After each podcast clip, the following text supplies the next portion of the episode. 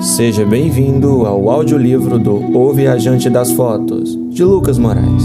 Espero que use fones e ajuste a velocidade ao seu gosto. Pasta 4, capítulo 18, Heitor em Oásis. Vozes soavam em minha mente como canções em que já ouvi. E então eu acordei. Eu me sentia quente, entre o sono e a realidade. Era uma sensação tão boa. Não saber que horas eram, onde estava e quem estava. Minha nossa, o choque de realidade voltou ao meu corpo e meu impulso. E aos poucos vou me lembrando de tudo o que aconteceu. Virei minha cabeça e Nathan descansava na minha cama, com o rosto um pouco amassado, por estar contra o travesseiro. Me levantei com cuidado e quase pisei em Tião. O cachorro estava dormindo de barriga para cima. O quarto estava abafado porque estava chovendo quando adormeci. E abrir a porta para o quarto Estava fora de cogitação, já que minha mãe veria um garoto e um cachorro estranhos no meu quarto. Então Celeste iria surtar, se é que ela estava em casa. Eu ainda não sei. Tirei o celular do bolso e vi que eram as três da madrugada. Já passou tanto tempo assim? A mesa de estudos começou a vibrar, pois o celular de Nathan estava repleto de notificações, com muitas mensagens. Tive a curiosidade de pegar e vi que Liana estava o chamando desesperada. Abri a porta do quarto e fui caminhando pelo corredor, até a cozinha, da forma mais silenciosa possível. Minhas meias brancas com o fundo empoeirado ajudaram em meu modo furtivo. Pela louça lavada e luzes apagadas, deduzi que minha mãe já havia chegado e provavelmente ela e Izzy já estavam dormindo. Peguei um copo de água, minha garganta estava seca. Tomei dois copos e levei outro para o quarto, costume antigo. Ao ver que nada estava fora do controle, respirei fundo ainda entre a porta e o quarto e a fechei com cuidado novamente por conta das luzes apagadas. Eu costumava dizer que a porta do quarto viera de algum filme de terror, pelo ruído que fazia a cada movimento. Ao colocar o copo de, da mesa de, de estudos e me equilibrando para não esbarrar em nada, olho os panos que deixei ao lado da cama e, e não vejo o procuro na cama e só há o Nathan. Droga, onde é que tá esse cachorro? Ei, acorda! Sussurrei e o toquei, puxando na calça cinza. Anda logo, Nathan, acorda. O que? disse ele, coçando os olhos. Heitor, o cachorro.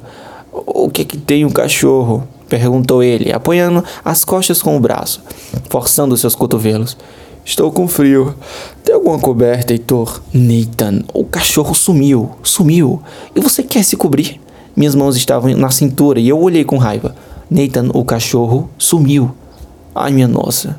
O cachorro. O, o cachorro, falou ele, desesperado. Cadê ele? Eu não sei, sussurrei novamente, mas acho que foi alto demais. Eu saí para pegar água e quando eu voltei ele não estava mais aqui.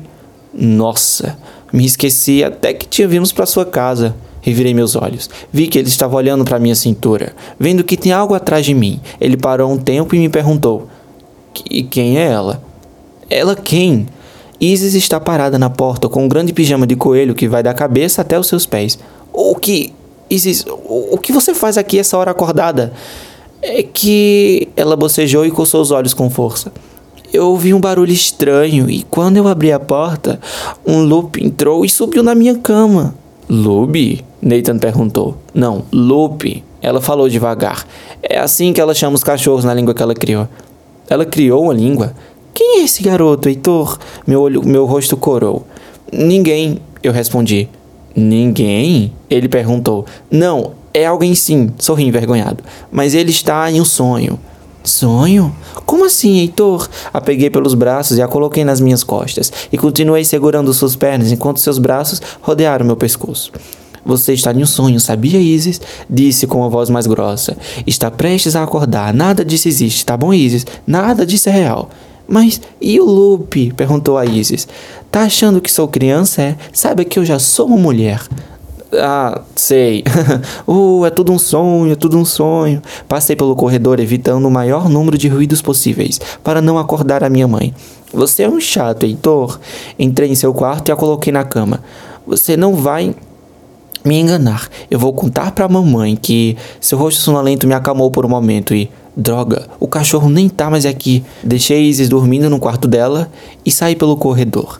Depois de ter o encontrado na cozinha latindo, eu falei para ele ir pro quarto. Infelizmente, cachorros não falam português. E ele começou a apontar seu focinho para o armário. Vi que ele estava pedindo comida, então eu cortei mortadela e dei com arroz. Ofereci água e ele também tomou. Quando terminou, voltou a comer o resto e, com, e caminhou até o quarto na maior leveza do mundo, mesmo que suas unhas, raspando no chão, fizessem um barulho rápido e cortante.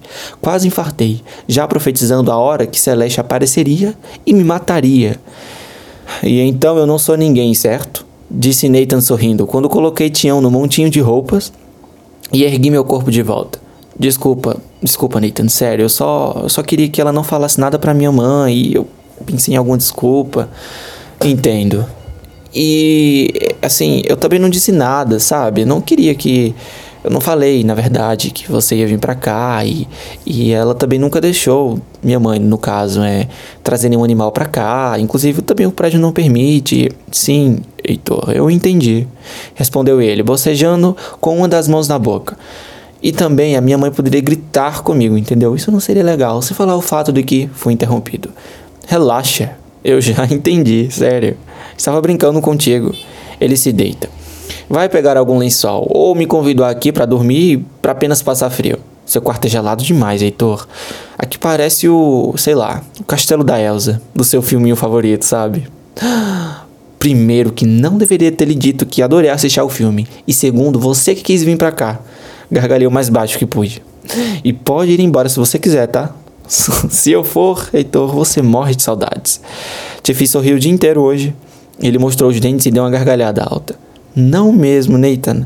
E tenta fazer menos barulho, seu doido. Reclamei abrindo as portas pesadas do armário. Você me fez pagar os maiores micos da minha vida hoje. Se a vizinha tiver câmeras, amanhã, sei lá, eu estarei pelado no YouTube. Estaremos pelados no YouTube.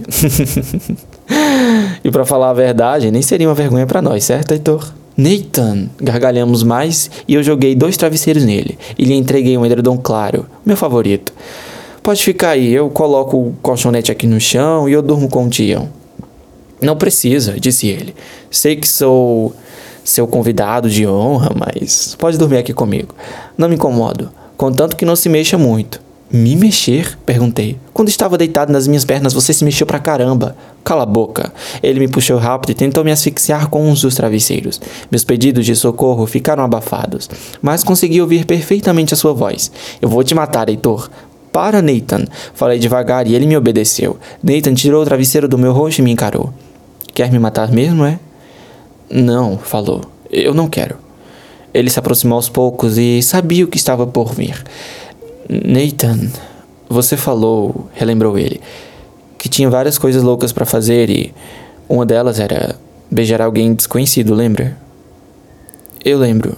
Ele sorriu, eu sorri. Eu lembro mesmo, Nathan. Pois é. Nathan está em cima de mim. Olhei para baixo e vi seu membro se pressionando sobre a calça de moletom. Seu rosto corou. Será que ele tem muito tempo de vida? Comecei a pensar nessas coisas sem parar. E se ele morresse agora, com aqueles problemas de coração? E se. Oh meu Deus, eu ainda não acredito que a Pepsi me alertou para não me apegar aos mortos e.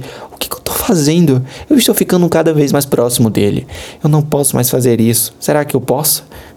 É, desculpa, Heitor. Não, eu, eu que peço desculpas. Eu, eu, fiquei tão paranoico que acho que isso ficou transparente para ele.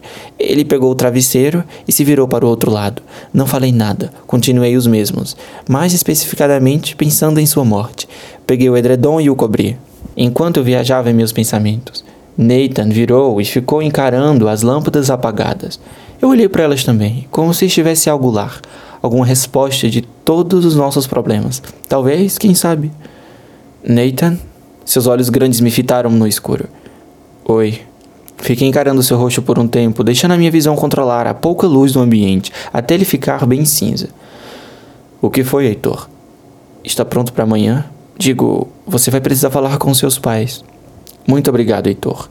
Obrigado mesmo. E sim, eu estou mais que pronto. Além disso, me desculpa por te fazer passar umas vergonhas e ainda por cima dormir aqui e te atrapalhar. E pior, te fiz pegar o Dião. Isso eu não desculpo. Mas ele é bem bonitinho e fofinho, então acho que eu não vou conseguir me desapegar dele. Tá vendo? Eu te fiz um bem, Heitor. Estou odiando viver esse filme clichê, mas a forma com que ele fala meu nome eu, eu nunca ouvi antes. É tudo muito estranho para mim. Nathan parou e falou: Afaste-te das pessoas que amas demasiado. São essas que vão te matar. Como? Perguntei. Fiquei admirado pela frase, mas não entendi. É uma frase do O Pintacilgo, contou. É um dos meus filmes favoritos. Você esqueceu de me perguntar. Eu. Eu não sabia o que dizer depois que contei dos meus filmes favoritos. Eu nem cogitei a ideia de saber mais sobre ele. Eu acabei esquecendo mesmo, Nathan. E quais são os seus filmes? Esse Invocação, apenas. Invocação é um filme bem pesado, mas nada parecido a um pinta-cilgo. Eu não acredito que, que seja tão sensível a esse ponto. então agora você vai me julgar, falou ele ironicamente. Sabe que ele, né, o pinta-cilgo, está em primeiro lugar, tá? Nossa, eu não acredito. E tem outra frase que eu adoro, comentou Nathan, que diz que é para seguir o seu próprio coração. Seguir. Seguir o coração. Falei em voz alta. Sim, ele respondeu, mas e se por acaso tiver um coração em que não se pode confiar? O silêncio nos tomou novamente e derramei uma lágrima. Será que devemos confiar em nossos próprios corações, em nossos próprios instintos? P passei tanto tempo da minha vida seguindo minhas próprias intuições que será que na verdade elas estavam apenas me sabotando? Nathan me abraçou por debaixo do cobertor. Você é um cara muito incrível, Heitor. Muito, muito mesmo. e você, Nathan? Você é inteligente, sensível e muito, muito gente boa também. Heitor, você também, muito. Fui pego de surpresa e não consegui me mover por conta do forte abraço. Obrigado novamente por me deixar ficar aqui com você. Senti seus pés quentes e encarei novamente seus olhos. Será que aqueles olhos já me disseram algo que eu nunca percebi? O que será que esses olhos já me contaram? Você é um homem forte, vai conseguir se sair bem amanhã com seus pais, falei. Sim, ele me abraçou novamente. Consegui sentir o seu perfume mais uma vez e meu rosto ficou quente de vergonha. Eu fiquei sem jeito. Nathan cheirou meu pescoço e eu arrepiei minha nuca. Me permitir fazer o mesmo. E sua essência encheu minhas narinas como, como um vapor de água quente, fervendo. Fiquei fervendo de tesão e resolvi sentir os seus lábios. Heitor, o jeito que ele falou meu nome foi um gatilho para a vontade ascendente em meu corpo. E então eu puxei os seus lábios contra os meus e viajei para sua boca. Era como viajar nas fotos, mas em uma boca quente e deliciosa. Fiquei completamente com jeito. Sua língua estava tão em uma conexão única com a minha. Ele me apertou forte com suas mãos e eu o senti ainda mais próximo. Coloquei as mãos em, em seus cabelos e ele falou outra vez: Heitor. E essa foi a última vez que ele falou aquilo naquela madrugada.